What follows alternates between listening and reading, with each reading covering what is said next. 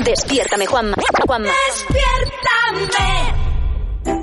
Aquí estamos, Melodía FM, como siempre, qué musicón, qué compañía te hacemos, qué bien escuchar música de los 80, de los 90, e información pero práctica. Ya ves que aquí en este programa, desde luego, no estamos dos horas con debates interminables y debates políticos y qué puede ser y qué no puede ser, no. Nos centramos en la música que te anima y en información práctica. Y de hecho, si, eh, eh, vamos, si de algo hemos hablado estos días es volver un poco locos consultando lo de las fases de la desescalada y de pronto aparece algo que nos ha ido muy bien, sobre todo a ti, Marta, para poder informar de las cosas, ¿no? Sí, menos mal, ya lo comentábamos ayer que nosotros fuimos a dar con Desescalab, con 2ps.com, que es una aplicación pues que nos está echando un cable, ¿no? Con esas fases y, y que además pues pone a disposición del usuario la información de forma muy práctica, Sí. muy actualizada y además, además por zonas, ¿eh? Únicamente introduciendo nuestro código postal nos dice qué podemos y no hacer en cada zona. Detrás de ella os tengo que decir que hay una historia muy curiosa y vamos a hablar con uno de sus creadores. Se llama José María Núñez, es diseñador gráfico, tan solo tiene 24 años, atención al dato, Claro. y como decía, es una de las personas que ha ideado y creado este proyecto de Desescalab. Hola José María, ¿qué tal? Hola Marta, muy bien. De verdad que eh, yo siempre me he preguntado cuando empezamos a utilizar el, el Desescalab nosotros para informarnos también, porque aunque teníamos la información, está en bruto. Entonces, qué bueno es de pronto eh, geolocalizar y decir, oye, no, que este es mi código postal. Y de pronto que aparezca la información, ya no la fase en la que estás, sino lo que puedes y no puedes hacer. Y pensé yo, ¿y esta gente quién será? ¿Quién será esta gente? José María, ¿quiénes sois? ¿Quiénes sois? Pues eh, un poco, ¿no? De, de una necesidad real de que nos estábamos encontrando de que estabas viendo moviendo información de todas las fases y de, y de todo lo que podías o no podías hacer y es que nos estamos encontrando en la situación de que no sabía, o sea, que no estaba claro en ningún sitio ni, ni, ni Ya. especificado. Entonces, eh, un grupo de, de tres personas, ¿no? Mi, mi amigo Juan Di me comentó que, que, que es que esto era una, era una necesidad que había que, que, que suplir, ¿no? Que había que, que rellenar. Ujú. Y nada, él también es diseñador, me lo comentó. Y esto fue el, el viernes por la noche pasado, de hace una semana. Y, y nada, el sábado por la mañana se lo comenté a, a José Carlos, que, que es el desarrollador e ingeniero informático. Y entre los tres nos pusimos a, a hacerlo. A darle caña. plan. A programar un darle poquito caña, y ala con el programador y, y a teclear código y ala. Oye, y- programar, diseñar Sí, sí. Y, y un poco organizar toda la información y, y cómo lo íbamos a hacer. Y esto fue el sábado por la mañana, el sábado 11 me parece, y el domingo por la noche ya teníamos la web en marcha. A ver, lo primero, esto deja claro que una web en dos días se puede hacer. Estos Una desarrolladores, claro, se puede hacer. Con O sea, tres personas se puede hacer. Y metiendo los códigos postales de España entera también se puede hacer. Es muy fuerte Qué porque eso, lo habéis tenido que teclear porque habéis buscado eh, aplicaciones y maneras de meter la información, pero hay, hay un momento que hay te- que teclear sí o sí. Hay que hacer ahí un Bueno, trabajo. es que sobre todo nuestro, o sea, lo más difícil es todo el tema de, bueno, los códigos de postales se, se meten de, de bases de datos, pero el problema está con las zonas sanitarias, porque ahí tienes que meter los códigos postales a mano de cada zona sanitaria distinta. Qué O sea, fuerte. que en realidad No, no, es un trabajo de chinos, vamos, es un trabajo de chinos. José María, soy señor Lee. Ah, ¿Tú podrías hacer lo mismo para China? Eh, bueno. Con toda China, ¿eh? Con toda China.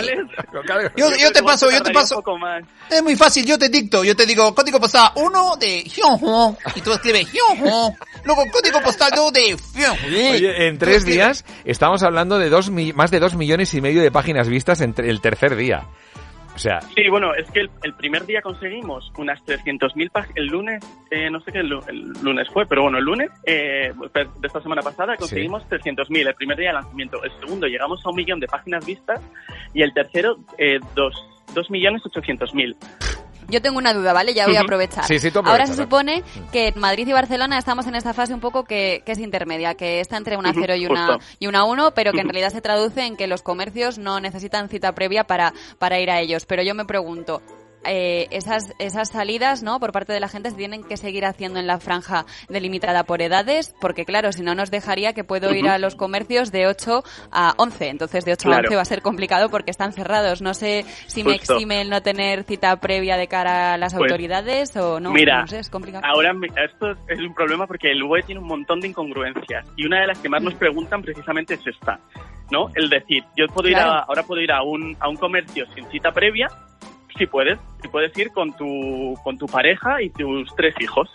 Si vas al comercio sin cita previa, pero por ejemplo, si sales en tu franja horaria a pasear, solo puedes hacerlo con tus tres hijos y no con tu pareja, porque solo puedes salir en la misma franja horaria un, un, un adulto y tres, y tres niños. ¿Vale? Como esto será un montón de incongruencias. Vale, nos lo aclara. Está sucediendo. Ya ha contestado, Vamos, que ya, sí que Marta, puedo ir, ¿no? ya ha contestado Marta. Sí, que puedo ir. Básicamente Claro, que si vas la que tienda puedes ir a la hora que quieras. Yo sí que he hablado con algún policía y es verdad que los pobres pues también dicen con esas incongruencias que nos comentaba José María. Es que bueno, al final yo tengo compañeros que sí que te calzan una multa por cosas que a lo mejor yo no lo haría, porque al final Claro. es un poco Claro. pues viendo el criterio, viendo la claro. gente cómo... y- Claro. El problema es eso, que la información es, está demasiado compleja y hay muchas incongruencias que al final dan pie a una interpretación personal de cada uno, que es lo que no debería hacerse. Claro, y más cuando hay, cuando hay sanciones por en medio. Oye, eh, José María, yo de verdad, desde el principio, la pregunta que yo me hago con respecto a vosotros es, ¿qué ganáis? Porque yo no he visto banners, no he visto publicidad, no he visto una Pues- explotación comercial de esto. Eh, ahora mismo todo todo lo que estamos recibiendo para poder pagar todos los dominios, el Claro. alojamiento, todos los servidores y tal, lo estamos recibiendo a base de, de donaciones en la web. Tenemos un botón de, de donaciones que la Sí. gente puede donar Claro. y hemos puesto unas cantidades en plan orientativas que además si, si donas te, te mandamos como un pequeño obsequio, mandamos una camiseta de, de Descalab que, que estamos haciendo, una tote bag y, y bueno, si donas más de X cantidad te ponemos también en la web, que es un poco la manera de poder Mecenas. generar algo de dinero Claro. De mecenas, para poder sí, pagar todo el coste de servidores, Bueno, bueno, claro, las horas ¿no? que estamos trabajando ya son impagables. Sí, sí, sí, Pero con dos millones de páginas vistas el servidor tiene que chupar bastante, eso para empezar. o Bueno, sea. es increíble. Claro, claro. sí, nos ha tenido que, que ayudar un chico un chico que nos ha que nos ha dado una plataforma para poder Claro, sostenerlo, porque Claro, hubo un claro. momento en el que salimos en, en espejo público, nos sacó Susana Griso Claro. y, y se nos cayó. Se nos Claro, cayó que petó todo. aquello, que no me extraña. Susana, Susana Griso nos petó la web.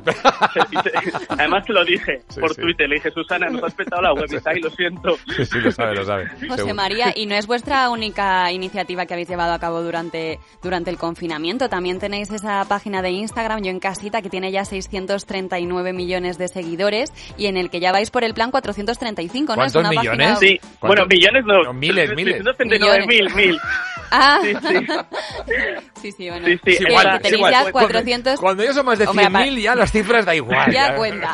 Que Sí, tenéis sí. ya 435 planes, veo, porque consiste en poner Justo. cada día un plan, ¿no? O alguna cosa que queréis Sí, hacer. la- Qué bonito, ¿no? Eh, esto es una idea que surgió con también con una amiga el, el primer día de, de cuarentena. Dijimos, jo, hay mogollón de...